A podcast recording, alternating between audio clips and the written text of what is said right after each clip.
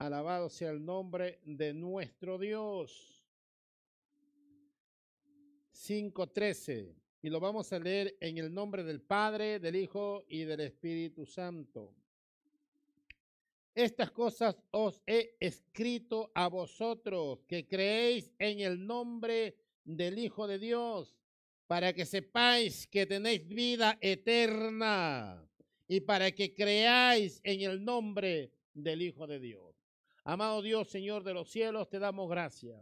Gracias por tu palabra, Señor. Gracias, gracias, Dios eterno. Mi alma te alaba y mi alma te adora, Señor. Ayúdanos, Señor, a entender que tu palabra, Señor, se siembre en nuestros corazones, Señor. Gracias, Padre, gracias, Señor. Danos la fuerza para ponerlos por obra, Señor. Toda gloria y toda alabanza sea siempre a usted, Señor al Padre, al Hijo y al Espíritu Santo. Gloria a Dios, gloria a Dios. Alábale que Él vive. Alabado sea el nombre del Señor. Tomen sus asientos, mis queridos hermanos. Eh, repito, el tema es creer en lo que sabemos. Si sabemos, hay que creer. Y si no creemos, ¿para qué sabemos? No sé si me dejo entender. Lo que sé, hay que creerlo porque yo lo sé. Si, los, si, lo, si lo sé y no lo creo, pues, como dice, eh, o digamos, eso, eso se llama necedad. El saber es conocer, el conocer es conocimiento. ¿Y qué es conocimiento? Eh, conocimiento, según el diccionario de la Real Academia, dice que es hechos o información adquirido por una persona a través de la experiencia o educación. Eh, conocimiento es la comprensión teórica o también práctica de un asunto referente a la realidad. Entonces, vamos a ver, ¿qué pasaría si usted tiene en su tarjeta bancaria mil euros y usted quiere comprar un producto de 800 euros? ¿Lo podría comprar? ¿Sí o no? ¿Sí o no? Sí, ¿no? Le sobra todavía 200. Usted se va con seguridad. Y es más, si la si la, la, dependiente le dice, em, eh, no, ha, no pasado la tarjeta, le dice pase nuevo. ¿Por qué le dice pase nuevo? Porque usted está seguro que tiene mil euros. Tiene seguridad, tiene confianza, ¿cierto? Y a la final sale comprándolo ese producto porque cuesta 800 euros y usted tiene mil euros. Pero vamos a ver qué pasaría si usted sabe que tiene mil euros y quiere comprar un producto de 1.300 euros. Usted lo sabe. No lo supieras, Bien, pero usted lo sabe que tiene mil euros, pero quiere comprar un producto de mil euros y todavía se pone guapo. Se pone todavía atrevido. No, usted me da este producto porque me lo da. ¿Estaría bien? ¿Eso cómo se llamaría? Si sabe que tiene mil euros y está queriendo que le atiendan y que le quieran vender un producto de mil euros y le vuelve a decir, pase la tarjeta, pase la tarjeta, pase la tarjeta. ¿Qué sería eso, esa persona? Necio, ¿sí o no? Es necio. Porque sabe que tiene mil euros, que no puede comprarlo, pero él sigue y sigue y sigue. O lo hace por fastidiar. Amén. Y que los que trabajan de dependientes, que no les toque ser un cliente. Entonces, gloria al Señor, como dice ese dicho, no, no hay peor ciego que no quiera ver.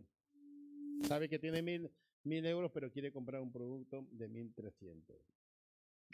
El sinónimo de conocimiento, entendimiento, discernimiento, inteligencia, razón, juicio, intelecto, pensamiento.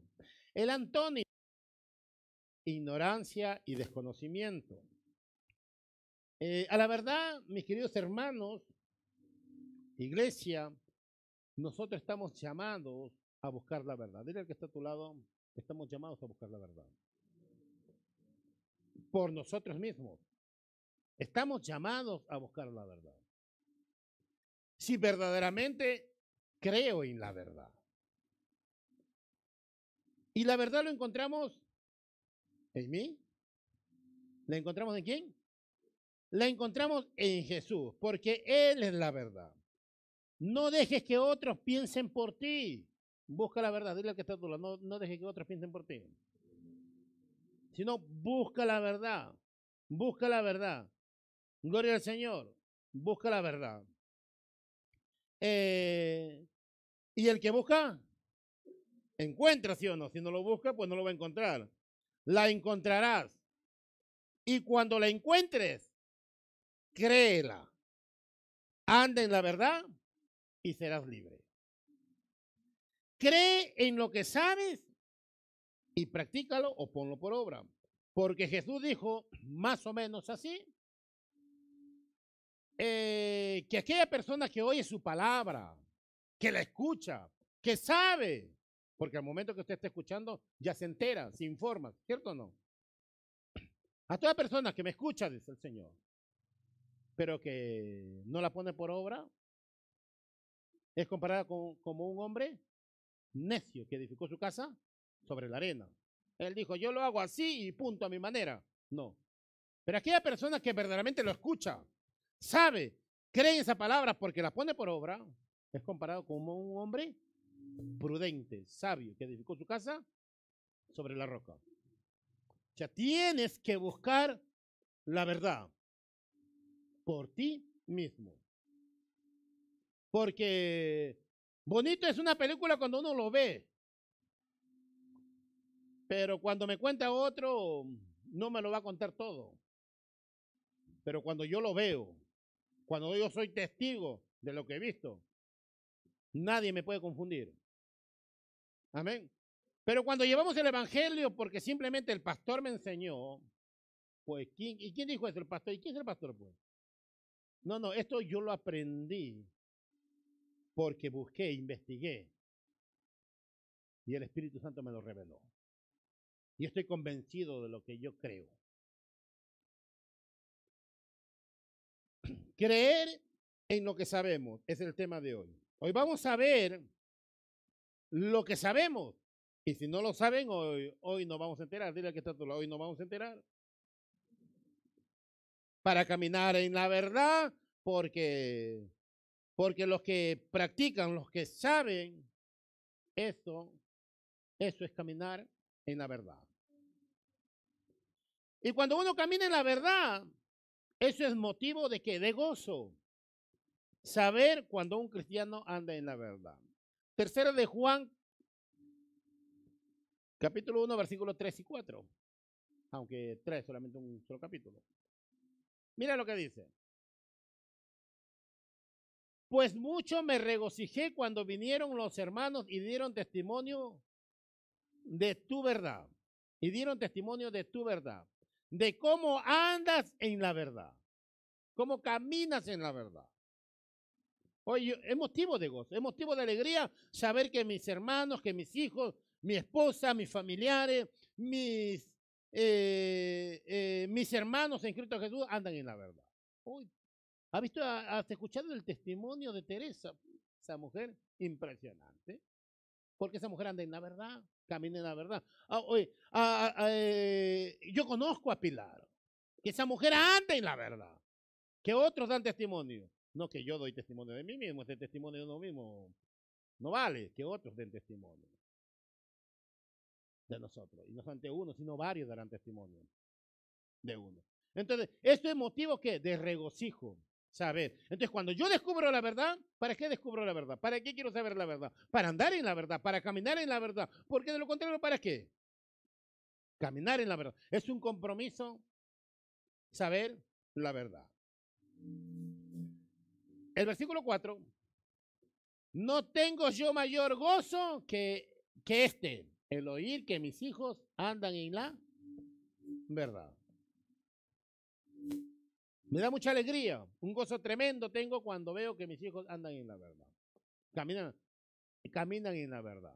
Porque, en otras palabras, yo me alegro mucho porque casi el 40% de la iglesia conocen la verdad por sí mismos. ¿Se acuerda de la samaritana? La samaritana se fue y predicó la palabra. Este es el Hijo de Dios porque me ha dicho toda la verdad, me ha dicho todo lo que yo tenía, lo más oculto sacó y es el Hijo de Dios, es el Cristo. Y se fueron los samaritanos y lo, y lo escucharon. Y dice, hoy sí, conozco, pero ya no por lo que ella me predicaba, por lo que ella me enseñado, sino porque yo mismo lo he escuchado. En otras palabras, porque yo he descubierto la verdad. Ya, no, yo, yo no camino en la verdad porque, porque el pastor me enseñó, sino porque yo lo, lo, he averiguado, lo he examinado. Y aquellas personas que verdaderamente están buscando la verdad no se quedan con un mensaje. Están, están siempre anotando, buscando si verdaderamente todo lo que ha dicho el pastor es verdad. Comienzan y examinan punto por punto. Y con ello se quedan. Ahora ya no estoy convencido por lo que el pastor me predicó, sino porque yo lo he palpado y conozco hoy la verdad. Entonces, Primera de Juan capítulo 5, versículo 13, el versículo que hemos cogido, vamos a ver lo que sabemos, o si no, hoy no vamos a enterar. Estas cosas os he escrito a vosotros, escribo a los que creen en Jesús, escribo a la iglesia. Estas cosas yo le escribo, no escribo al mundo, sino escribo a los que creen en Jesús. Escribo a la iglesia, escribo a los que siguen a Cristo. A ellos los escribo, a ellos yo me dirijo. Dice, que creéis en el nombre del Hijo de Dios. A ustedes me dirijo, a todos los que creen en quién? En el nombre del Hijo de Dios. Y sabes qué quiero? Esto yo les escribo para que ustedes sepan que tienen vida eterna. Quiero que ustedes se enteren que tienen vida eterna. Yo vida, tienes vida eterna. No que van a tener vida eterna, sino que ya la tienes vida eterna. Cuenta tu vida eterna desde el momento que verdaderamente has aceptado a Jesús como Señor y como tu Salvador, que tu arrepentimiento ha sido genuino, sincero y en verdad. Desde ahí cuenta que eres tú una persona enteramente salva, lleno del Espíritu Santo, lleno del Señor. Entonces dice, dice, de ese momento cuenta que tú tienes vida eterno. Si verdaderamente crees en Jesús.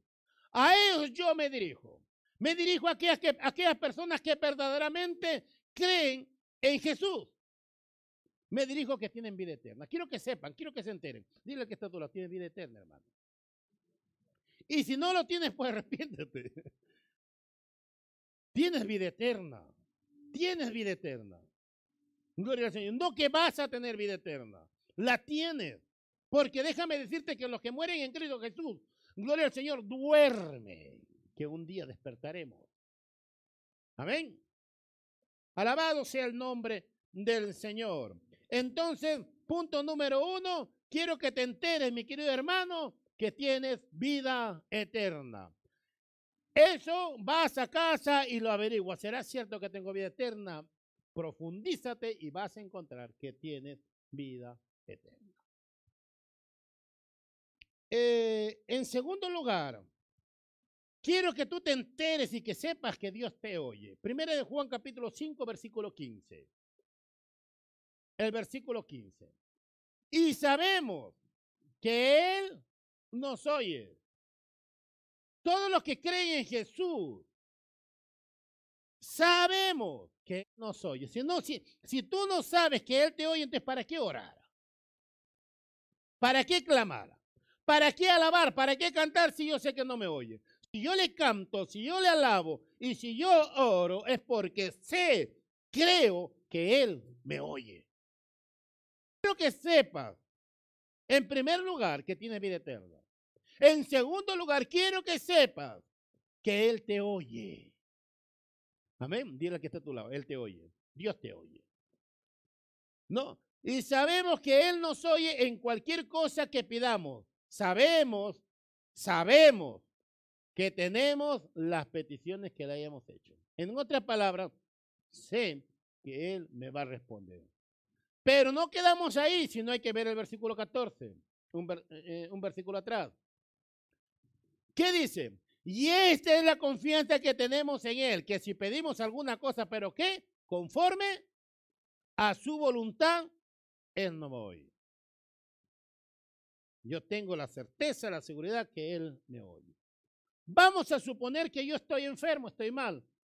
Él desea mi salud, no desea mi enfermedad. Oro por mi enfermedad. Pero también estoy dispuesto en aceptar el propósito por la cual estoy así. Acepto la voluntad del Señor, porque de algo habrá que morir, ¿o no? De algo habrá que irse. El hecho que un día no vamos a ir, pero estoy, estoy seguro que el que perecerá será este cuerpo, pero mi alma se irá con el Señor.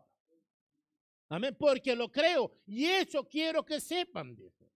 Que Él nos oye cuando nosotros, gloria al Señor, le pedimos conforme a su voluntad. Y para pedirlo conforme a su voluntad, tenemos que conocer cuál es su voluntad. ¿Y, su voluntad dónde lo encontramos? En su palabra. Ya creyeron que era el arrebatamiento, ¿no? Dijo, el pastor desapareció. Santo de los cielos. No se preocupe que nos vamos todos, hermano. Nos vamos todos. Gloria al Señor. Porque verdaderamente creemos en Cristo. Y para eso nosotros nos estamos preparando. Entonces, Dios nos oye. Jeremías capítulo 33, versículo 3, que muchos de nosotros lo conocemos. Clama a mí y yo te responderé. O sea, si tú me clamas, yo te voy a responder. Quiero que te enteres que cuando tú clames y me pidas conforme mi voluntad, y para eso tienes que informarte, tienes que averiguar, tienes que investigar, tienes que buscar la verdad, entonces yo te voy a responder. Eh, el tercer punto, San Juan capítulo 15, versículo 18, primera de Juan, primera de Juan 15, 18. 5, 18, perdón, 5, 18. Dice, sabemos que todo aquel que ha nacido de Dios no practica el pecado. Quiero que sepan, sabemos. ¿Cuánto, ¿Cuántos de nosotros lo sabemos? Hoy nos entramos, si alguien no lo ha sabido. El que ha nacido de Dios, el que verdaderamente ha recibido a Jesús como su Señor y como su Salvador, no puede practicar el pecado. Porque el que practica el pecado, por más que esté, aleluya, gloria a Dios, déjame decirte que no ha nacido de Dios. Se ha entregado a una religión. Ahora, yo, no confundamos caer en el pecado que practicar el pecado. Porque nadie está libre de una caída. El, el practicante el practicante le gusta estar ahí. No hace nada por, por, por salir de ahí. Y por último, ni, ni, ni intercede por querer salir de ahí. Porque es practicante del pecado. Pero la persona que tiene el Espíritu Santo, algo le está redarguyendo porque hemos recibido una naturaleza nueva. Y esa naturaleza nueva le, le está diciendo, eso no es tu sitio. Porque esa naturaleza nueva no puede pecar. La vieja sí. Sabemos que todo aquel que es nacido de Dios no practica el pecado. Pues lo sabemos. Pues aquel que fue engendrado por Dios le guarda, Dios nos guarda y el maligno no nos va a tocar. Entonces, Hoy lo sabemos. Entonces empiezo yo a practicarlo lo que sé, a creer lo que sé, creer lo que sabemos. Soy un hijo de Dios, nacido de Dios. No puedo practicar el pecado. Si por ahora eh, la tentación me ganó, yo tengo que salir, porque hijito mío, si habéis pecado, abogado tenéis en Cristo Jesús. Volved, que mis brazos siempre están abiertos, dice el Señor, para cualquiera que quiera venir a mí. Y el Señor los acepta. Entonces sabemos, hermano. Entonces tenemos que practicarlo. Primera de Juan capítulo 3, versículo 8 y el versículo 9. Mira lo que dice. Primera de Juan. No, primera de Juan es San Juan. Primera de Juan, capítulo 3, versículo 8 y el versículo 9. Dice de esta manera, el que practica el pecado, el que practica el pecado es del diablo. Porque el diablo peca desde el principio. Para esto apareció el Hijo de Dios, mi Cristo, para deshacer las obras del diablo que me tenía cautivado. Estaba Manuel sumergido en el adulterio, estaba sumergido en las borracheras, estaba sumergido en el orgullo, en los placeres de este mundo. Cristo vino a mi vida al recibirlo, Él deshació todos los las obras del diablo.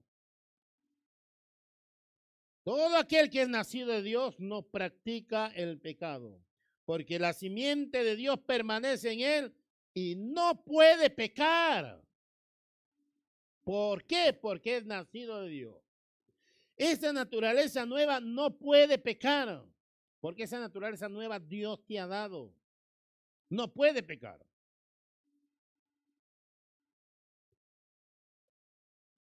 Ahora, la única manera para sumergirnos en el pecado, en el lodo, es porque no, tenemos esa naturaleza nueva. Y esa naturaleza nueva, ¿en qué momento lo recibimos? Lo recibimos cuando verdaderamente nos hemos arrepentido de, toda, de todo corazón y la naturaleza nueva viene a nuestra vida. Por eso que cuando un cristiano cae y tiene esa naturaleza nueva, vuelve, vuelve. El que no vuelve, pues nunca lo ha tenido. Porque tiene que volver, si que verdaderamente es de Dios.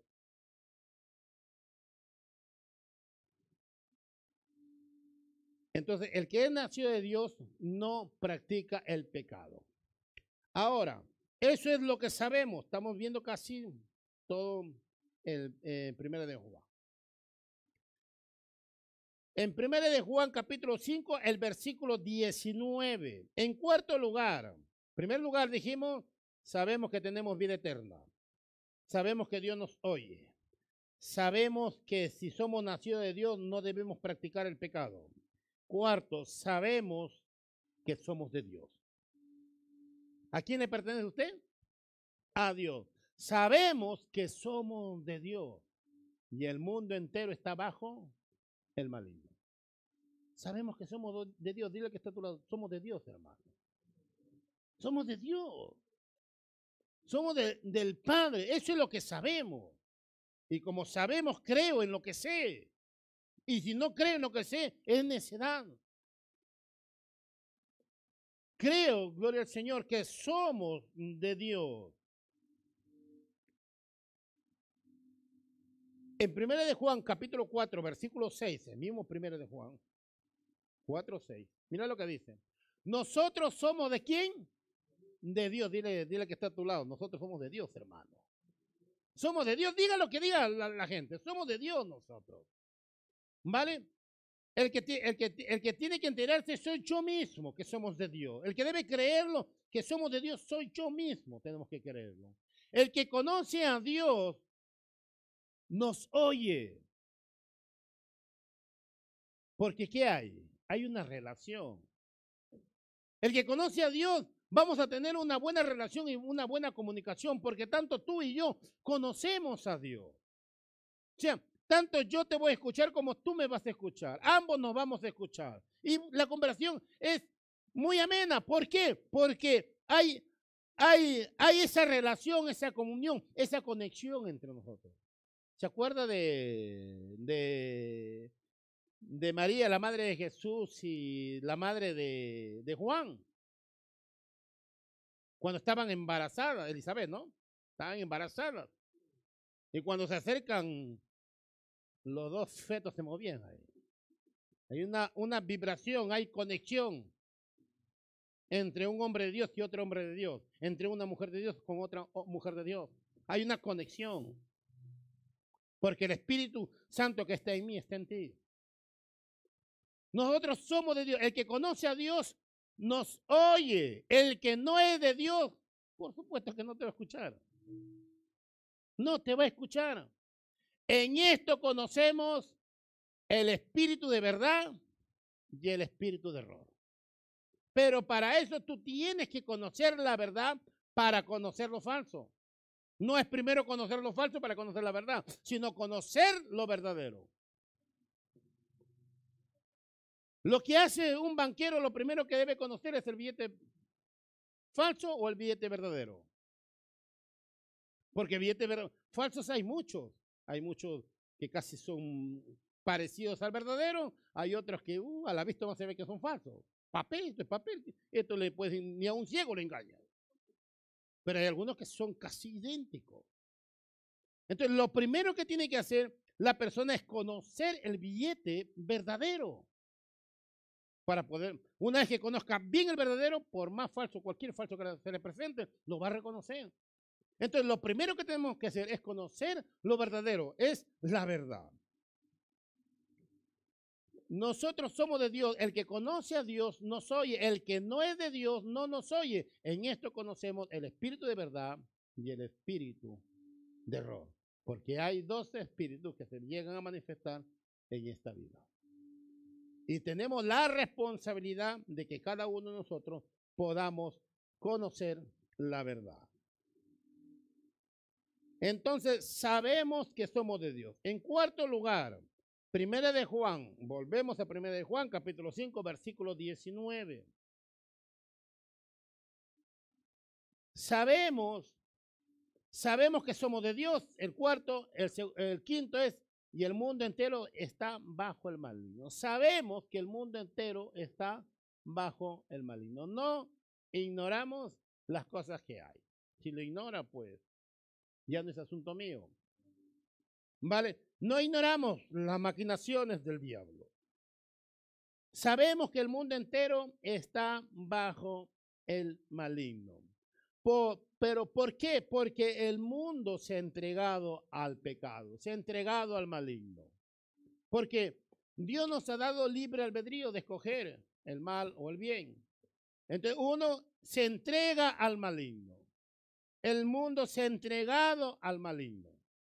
No es porque, porque el mundo le pertenece al, maligno, porque el mundo y toda la tierra, todo el universo le pertenece a quién? A Dios. Solamente que el mundo se ha entregado al maligno. Amén. Gloria al Señor. Entonces, lo sabemos. En 2 Corintios capítulo 4, versículo 4, ¿qué es lo que dice? En los cuales el Dios de este siglo cegó el entendimiento de los incrédulos. ¿Para qué? Para que no se le resplandezca la luz del Evangelio, que es la gloria de Cristo, el cual es la imagen de Dios. Entonces, el enemigo ha cegado. ¿Por qué? Pero porque se han entregado a él. Si estamos en uno, eh, eh, estamos en un mundo donde es muy peligroso. Que debemos conocer la verdad por nosotros mismos. Entonces, eso yo ya lo sabemos.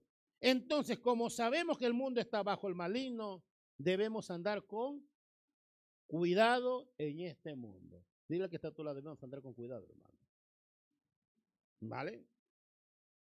Porque el espíritu de error Quizás ahora salimos y está afuera.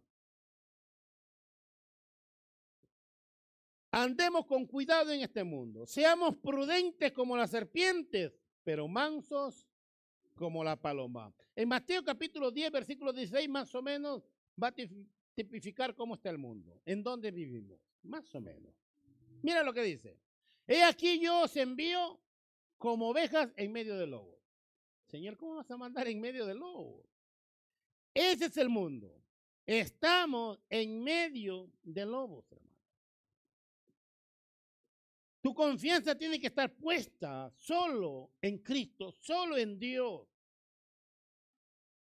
Oramos por nuestras autoridades, oramos por los políticos, oramos por todos. Clamamos, pero mi confianza no está puesta en ningún, en ningún partido político. O cuando vamos a votar, no votamos, no votamos por la persona, sino votamos más o menos escuchando sus ideas, por los principios que está diciendo. Porque él puede decir hoy nos ofrece todo y después se acabó, se olvidó. Entonces mi confianza está puesta en el Señor. Estamos en medio de personas que aparentan ser ovejas, pero son lobos. Con eso no te quiero decir que andes desconfiado de todo el mundo, sino que conozcas la verdad, que la busques la verdad. Y vas a andar con mucha confianza que cuando viene alguien con mentira, tú lo vas a detectar. O le vas a llamar, pastor, dígame, ¿está hablando la verdad o la mentira? Cada uno de nosotros tenemos la responsabilidad. No vaya a ser que, que aquellos que no conocen la verdad, que cualquier viento de doctrina se las lleve. Cuestionen aún lo que sale de este altar, aún lo que yo pueda predicar, porque soy humano. Amén.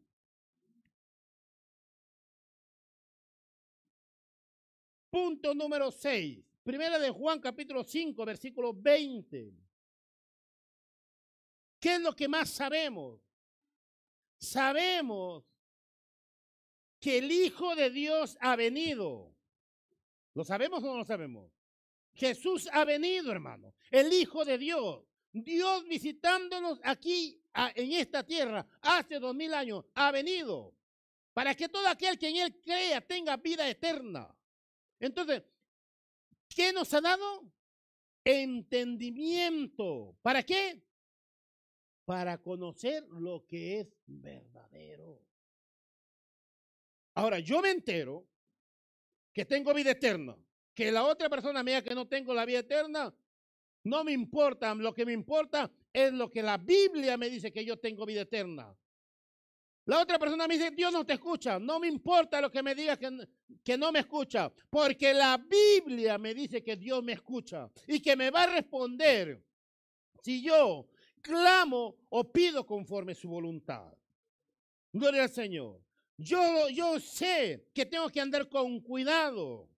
Gloria al Señor. Porque he nacido de Dios. Y como he nacido de Dios, no puedo practicar el pecado.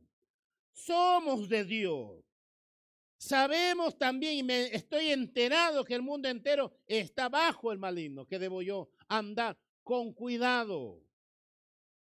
Entonces, gloria al Señor, dice, sabemos que el Hijo de Dios no ha venido y nos ha dado entendimiento para conocer al que y estamos, ¿en quién? En el verdadero. Estamos en Cristo, en su Hijo Jesucristo. Este es el verdadero. ¿Qué dice? El verdadero. Este es el verdadero. Eterna. Esta es. Entonces, estoy enterado de todas estas cosas. Me entero. En primera de Juan, capítulo 5 y versículo 21.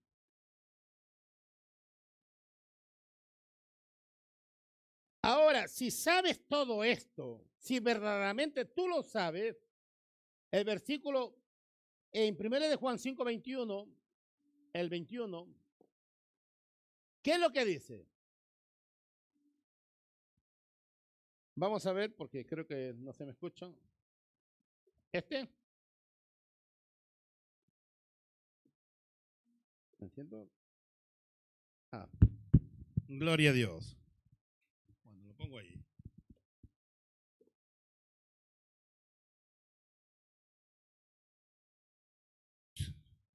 Si sabemos todas estas cosas, el versículo 21, el, el 21 por favor. Si sabemos todas estas cosas, si sé que tengo vida eterna, que Dios me oye, que soy nacido de Dios, que no debo practicar el pecado, gloria al Señor, que, el mundo está bajo el maligno y que debo andar con cuidado, eh, que el Señor ha venido y me ha dado entendimiento. Entonces, si sé toda esta cosa, hijitos, guardaos de los ídolos. Tengan mucho cuidado de los ídolos. No entregues tu voluntad a ningún hombre. Dile al que está a tu lado, no entregues tu voluntad a ningún hombre. Cuando digo hombre, a un ser humano, a cualquier ser humano. Ni aún al pastor puedes entregar tu voluntad. A nadie, a ningún líder. Porque nuestra voluntad la entregamos solamente a Jesús, el perfecto. Alábale que él vive. No entregues tu voluntad a ningún hombre a ninguna cosa, a ninguna institución. Porque si lo entregas, eso es idolatría. Ten cuidado. No dejes que otros piensen por ti. Dios te ha dado entendimiento para conocer lo verdadero. Te ha ungido con su Santo Espíritu para que conozcas la verdad. Si sabes todo esto, guárdate de los ídolos. Primera de Juan capítulo 2, 18, 21. Hijitos, ya es el último tiempo. Y según vosotros, y según vosotros oísteis que el anticristo viene. Así ahora han surgido muchos anticristos, muchos que se están oponiendo a Cristo, muchos mentirosos. Por esto conocemos que es el último tiempo. ¿Sigue? Salieron de nosotros, pero no eran de nosotros. Cuando hablo que dice salieron nosotros, no quiere decir de la iglesia del buen samaritano. Está hablando en general de la iglesia universal. Salieron de nosotros, pero no eran de nosotros. Porque si hubieran sido de nosotros, habrían permanecido con nosotros. Pero salieron para que no se manifestase, que para que no, para que, perdón, pero salieron para que se, se manifestasen que no todos son de nosotros. Sigue el, el 20. Pero vosotros tenéis la unción del santo. Solamente el pastor tiene la unción del santo. Dile que está a tu lado, tiene la unción del santo. No dejes que otros piensen por ti. Y conocéis todas las cosas. Las conocéis. Porque tú estás en busca de la verdad. Y la verdad la encuentras solo en Jesús.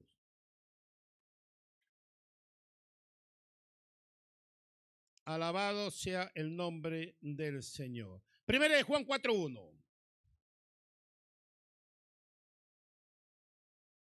Mira lo que dice. Amados, no creáis a todo espíritu. Sino más bien probad los espíritus si son de Dios. ¿Por qué? Porque hay muchos falsos profetas han salido por el mundo. Ese problema ya lo tenían hace dos mil años.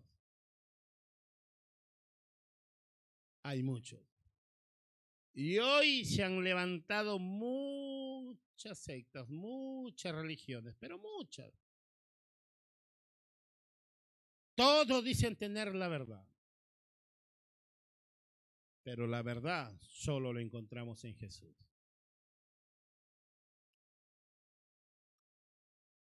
Cuando alguien te dice, no, tú no, tú no pienses, yo pienso por ti. Cuando alguien te dice, no, no, no, no, no, yo lo voy a hacer, tú no estás capacitado para leer esto, como si tú no tuvieras la unción. Aquel que, te, aquel, aquel, aquel que te dice o aquella que te dice eso, vuela.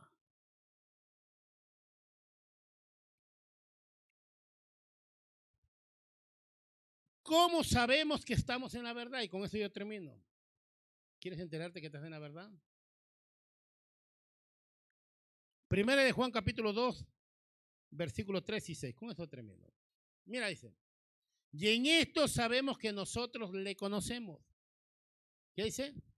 Si guardamos su mandamiento. En el primer culto dije que en un mandamiento están todos los mandamientos. ¿Se acuerdan cuál es? El amor el amor al prójimo. Si amamos a nuestro prójimo, estamos guardando todos los mandamientos.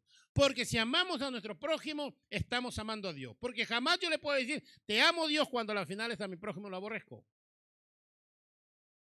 La manera como yo demuestro o me entero de que verdaderamente yo amo de verdad a Dios es amando a mi prójimo. Y en esto conocemos que nosotros le conocemos y guardamos sus mandamientos. El otro, el que dice yo le conozco y no guarda sus mandamientos, el tal que es, y la verdad no está en él. Por su fruto los conoceréis. El otro versículo.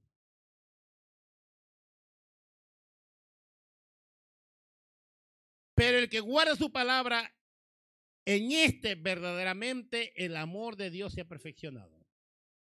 ¿Se dan cuenta que el amor es todo? Por esto sabemos que estamos en Él. ¿Cómo yo me entero que estoy en la verdad? ¿Cómo yo me entero que estoy en Cristo? ¿Cómo yo me entero de que verdaderamente estoy en el camino correcto? Porque verdaderamente el amor de Dios está en mí. ¿Y cómo me doy cuenta? Porque amo.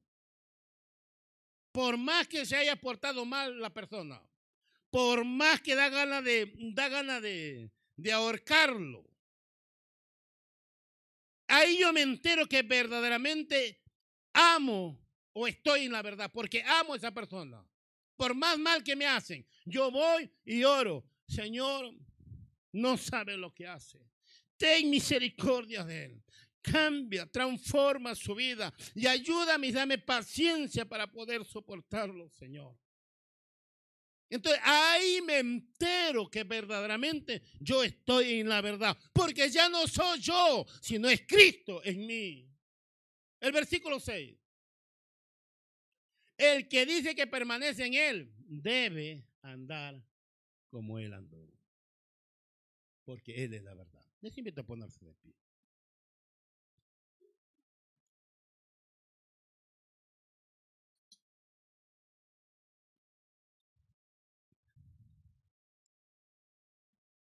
Creer en lo que sabemos. Que esta palabra